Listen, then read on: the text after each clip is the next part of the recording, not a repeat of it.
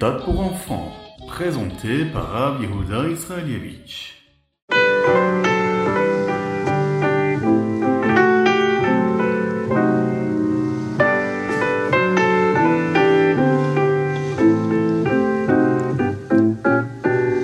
Aujourd'hui, aujourd'hui, c'est un jour très spécial pour les chassidim.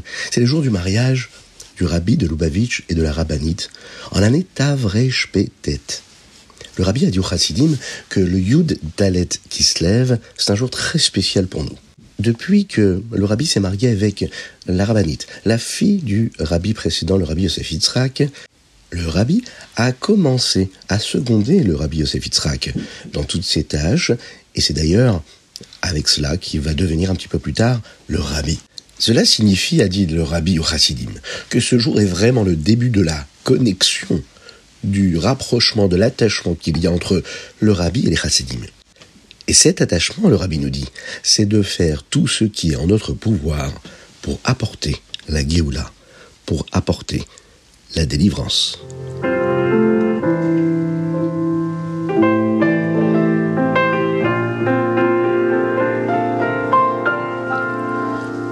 Bonjour à toutes et à tous, infiniment heureux de vous retrouver pour partager avec vous le Ritatu du jour. Aujourd'hui, nous sommes le Yom Sheni de la Parashat Veishlach, le deuxième jour de la semaine, et nous sommes le Yud Dalet qui se lève, et Tafshin Pedalet 5784. Dans le Chumash d'aujourd'hui, Yaakov achève ses préparatifs pour rencontrer Esav en lui envoyant un cadeau.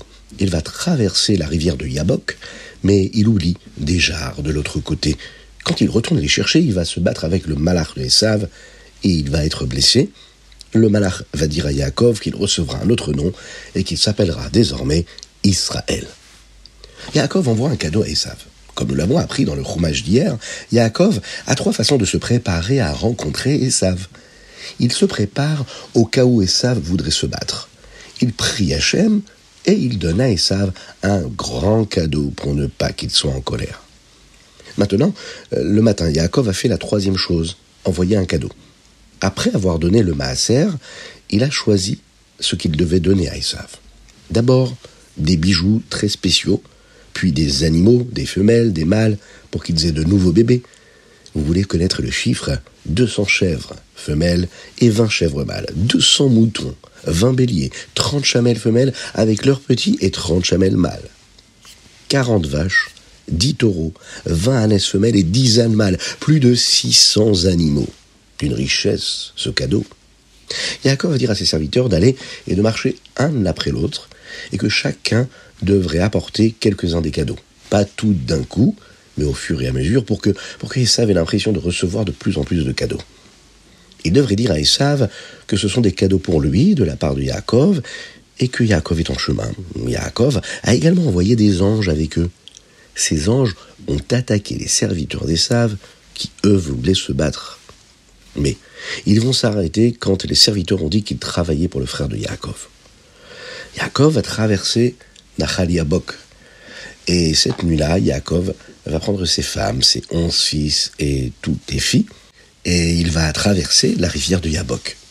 Il va cacher Dina dans une boîte pour qu'Esav ne veuille pas se marier avec elle. Yaakov d'ailleurs a été puni pour cela, car Dina était une tzadékette, et si elle avait épousé Esav, elle l'aurait certainement aidé à faire Teshuvah. Là, Yaakov va se battre avec un malach, avec un ange. Il va emmener tout le monde de l'autre côté de la rivière, puis apporter toutes leurs affaires. Ensuite, il retourne chercher quelques petites choses qui avaient été laissées par erreur, ce qu'on appelle en hébreu des pachim ketanim quand il était tout seul de l'autre côté de Yabok, le malach, lui, qui s'occupe des saves, a fait semblant d'être une personne et s'est battu avec Yaakov jusqu'au matin. À un moment, le malach a vu qu'il ne pouvait pas gagner. Il a touché la hanche de Yaakov, qui, elle, s'est déplacée. Ensuite, le malach a demandé à Yaakov de le laisser partir pour qu'il puisse aller euh, faire des louanges à Dieu, remercier Akadosh ce qu'il était autorisé à faire une seule fois par jour. Mais Yaakov a dit qu'il ne le laisserait pas partir tout de suite. Il voulait d'abord que l'ange lui donne une bracha, une bénédiction, selon laquelle il mérite vraiment les bénédictions que Yitzhak lui a données. Et Yaakov, à ce moment-là, va recevoir un nouveau nom. Le malach a demandé Quel est ton nom? Yaakov a répondu Mon nom, Yaakov. À ce moment-là, l'ange va dire Bientôt Hachem te donnera un autre nom. Ton nom ne sera pas seulement Yaakov, tu seras appelé Israël. Ce qui signifie une personne importante et aussi une personne qui a lutté avec Hachem. Parce que tu as combattu avec moi, qui suis un malard de Dieu, mais aussi avec Esav et Laval, et tu as gagné ce qui t'appartient. Ce nouveau nom montre que tu mérites les bénédictions. Quand Hachem te donnera ce nom, eh bien je te donnerai une bracha. Yaakov a demandé le nom du malach, le malach a dit que son nom change en fonction de sa mission. Yaakov voulait obtenir la bracha de ce malach tout de suite, avant de rencontrer Esav. Et il ne voulait pas attendre qu'il obtienne son nouveau nom. Alors l'ange a dit à Yaakov, je te bénis. Il l'a béni, et ensuite Yaakov l'a laissé partir.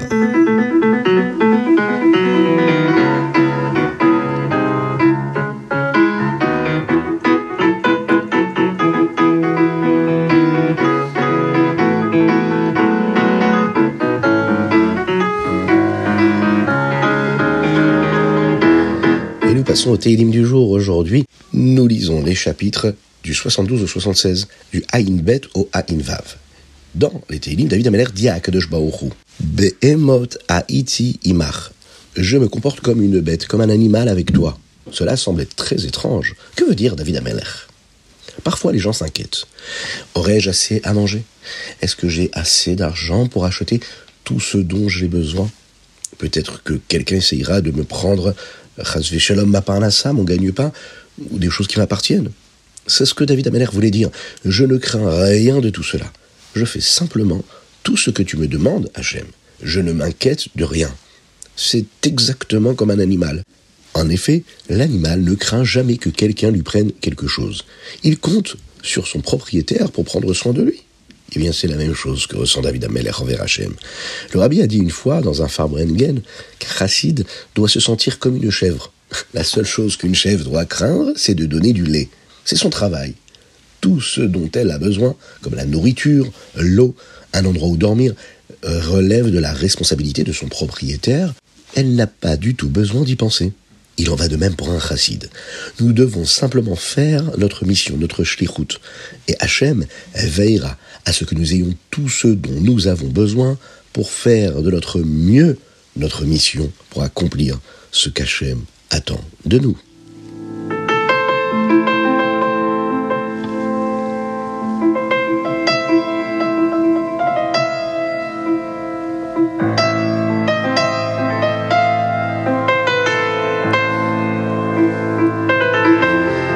Nous allons passer au Tania, mais sans oublier d'abord de mettre une petite pièce dans la Tzedaka pour faire venir le Mashiach, en pensant très très fort à nos frères en Eretz Israël. De Jbaourou leur envoie une belle réfoua chez Nema, qui renvoie toutes les brachot et qui nous envoie le Mashiach très rapidement. Dans le Tania, nous parlons des mitzvot. Vous savez que chaque mitzvah que nous faisons apporte une énergie vitale de Dieu dans le monde. À l'époque du Beth nous apportions des corbanotes eh bien, il y a une vitalité, euh, une énergie hein, divine, très spéciale, qui entre dans le monde lorsqu'on apporte un korban. Eh bien, si de nos jours nous faisons une mitzvah, comme par exemple le loulav, le hétrog, ou nous mettons les téfilines, ou bien nous allumons les, bougies de Shabbat, eh bien tout ça, toutes ces mitzvot-là, ça apporte euh, les énergies vitales de Dieu dans le monde, afin que le monde puisse exister, comme les corbanotes à l'époque du Beth Amikdash. Mais que se passe-t-il si nous ne faisons pas la mitzvah correctement? Par exemple, si euh, nous mettons les téfilines sur la mauvaise main, ou bien, shalom, si on allume les bougies de Shabbat, mais à un moment qui est inapproprié, est-ce que c'est une bonne mitzvah? Eh bien non. Et comme ce ne sont pas des mitzvot qui sont accomplis comme il faut, eh bien elles ne vont pas apporter euh, de vitalité et d'énergie de Dieu ici-bas sur terre. Cela signifie que la chayut que Dieu donne au monde dépend du fait que les détails de la Torah soient faits correctement tout doit être fait comme il faut. Quand David Ameller traversait des moments difficiles, il pensait à quel point la Torah était si spéciale, et ça, ça lui apportait beaucoup de joie.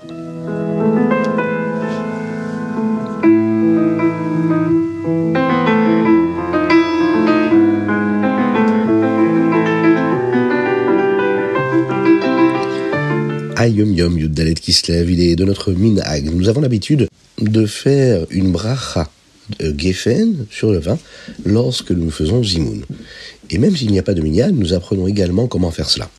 Le rabbi Rachab, le rabbi Shalom Dovber, a dit une fois dans une sikha qu'il existe différents noms que nous pouvons donner à un juif en fonction de son avodat Hashem, de son service de Dieu.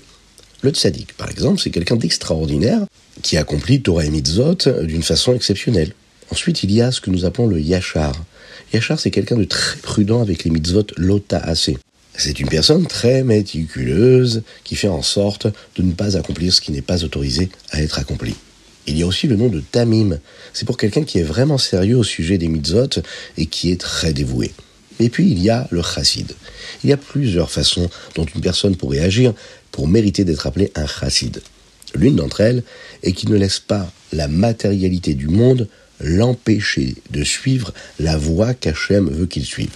C'est quelque chose que chaque juif a en lui, c'est un niveau que tout le monde peut atteindre. La deuxième façon est qu'il ressent dans tout ce qu'il fait comment Dieu est là. Parfois, il va manger, il voit Dieu. Quand il va faire ses courses, il voit Dieu. Quand il va au travail, il voit Dieu. Quand il étudie, quand il prie, il voit Dieu. Tout le monde ne peut pas ressentir cela. Mais ce n'est pas impossible. Ensuite, il y a la troisième façon dont une personne peut agir pour mériter d'être appelé un chassid. Un juif pourrait agir de la manière dont Hachem veut, car il a envie d'être proche de Dieu. Un lui, agit d'une manière très spéciale. Au lieu de penser à ce qu'il veut, il pense à ce que Dieu veut. Il sait que Akadosh Baruch que Dieu veut que Mashiach vienne, et il réfléchit à ce qu'il peut faire pour rapprocher la Géoula, la délivrance. Qu'est-ce que le rabbin nous enseigne ici? Eh bien, nous devons vouloir Mashiach maintenant et faire tout notre possible pour que cela se produise immédiatement. Dans le Rambam, Ilchot, Sha'ar, Avot, Atuma. Dans le Rambam d'aujourd'hui, nous en apprenons davantage sur ce qui apporte l'impureté. Dans le chapitre Vav 6, ce Pérec nous enseigne comment la Avodazara est un Av Atuma et peut rendre d'autres choses impures. Dans le Pérec Zain, nous apprenons comment la nourriture et les boissons impures rendent aussi les choses qu'elles touchent impures. Le Rambam, dans le Péricrète, explique comment les mains sont impures et que nous devons les rendre pures avant de manger un korban. Si une personne n'a pas rendu ses mains pures au préalable en les lavant et en les trempant dans un migvé, par exemple, hein, elle rend la nourriture qu'elle a touchée impure et quelqu'un qui mange la nourriture peut également devenir impur.